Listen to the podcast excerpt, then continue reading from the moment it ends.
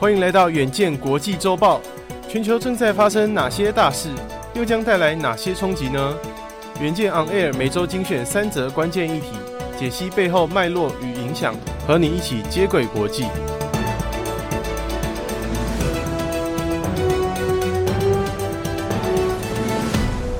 大家好，欢迎收听远见国际周报，我是右庆。本周国际周报由高正佳整理，共包含三则国际大事，分别是：串流影音龙头 Netflix 今年订户数雪崩式下滑，四月至今已经流失将近百万名订户，迫使 Netflix 与微软合作推出新的广告订阅方案。第二则看到俄罗斯计划重演克里米亚的剧本，透过假公投一举并吞乌东领土。俄乌战争情势再添变数，最后转到非洲，加纳出现首批马宝病毒案例，当局已经隔离将近百位疑似接触者。世卫组织也密切关注疫情走向，唯恐西非爆发大规模疫情。第一则看到，影音串流平台 Netflix 过去高举零广告的商业模式，营运全仰赖每个月的用户订阅费用，但现在连 Netflix 也不得不向付费广告模式妥协。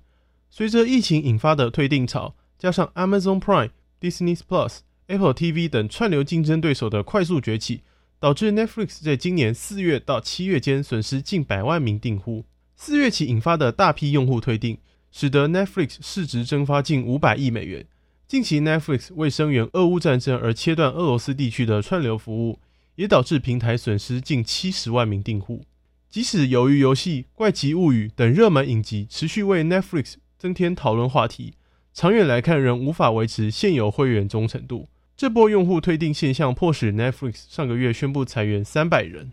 Netflix 串流热潮退烧背后的有两大原因：首先，Netflix 为打击共享账户，宣布将调高非同住者共享账户的订阅费用，却也导致订户数的流失；其次，Netflix 创立至今超过二十年，不仅旧有影集无法留住老用户，新推出的影视内容也难以维持稳定品质。这也使得竞争对手 Disney Plus、Amazon Prime 等串流平台获得更多的订阅优势。为解决退订现象，Netflix 近期与微软合作推出广告订阅低价方案，试图透过更便宜的价格吸引用户回流。安培分析指出，广告订阅方案能留住因价格提高而打算退订的用户，并吸引对订阅 Netflix 犹豫不决的家庭。此外，广告订阅方案也有助于 Netflix 拓展财源。有机会赚取比每个月的订阅费用更高的利润。Netflix 与微软合作的具体方案内容仍有待讨论，但可以肯定的是，Netflix 已经认知到平台本身的限制与缺失，未来可能更严厉地把关自家影视内容的品质，并提供更多元的会员服务，确保在串流平台百家争鸣的局面中站稳龙头宝座。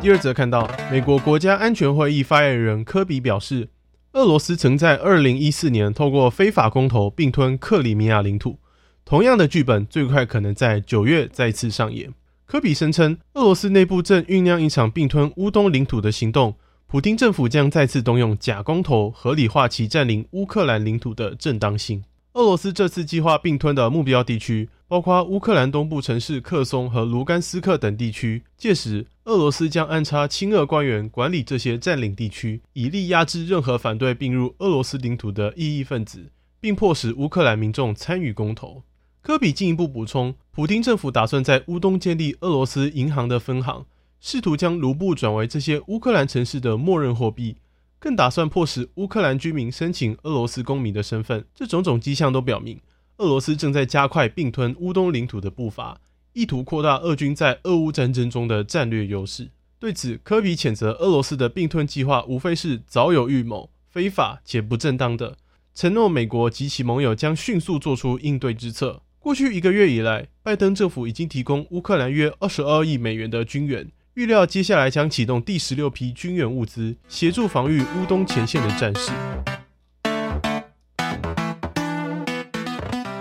最后看到，世界卫生组织 WHO 在这个月十七号证实，非洲加纳出现国内首批马宝病毒的病例，两名确诊者已经在南部阿散蒂地区的医院中病逝。这是自去年几内亚爆发确诊潮后，西非第二次出现马宝病毒病例。加纳当地已经有九十八人疑似接触确诊者而遭到隔离。马宝病毒的爆发为何会引起世卫的关注呢？事实上，马宝病毒与伊波拉病毒相近，毒性高且容易传染，致死率也高，介于百分之二十四到八十八之间。病症包括腹泻、发烧、恶心呕吐，某些情况甚至会导致严重出血致死。马宝病毒的主要带源者为埃及果蝠，传染途径则是体液传染。因此，加纳官方呼吁民众远离果蝠群居的山洞。并确保任何肉类产品彻底煮熟后再食用。这种高传染性的病毒最初在一九六七年被发现，当时德国马堡的民众与来自非洲的带源青猴接触后染上重病，最终引发三十一人感染，七人死亡。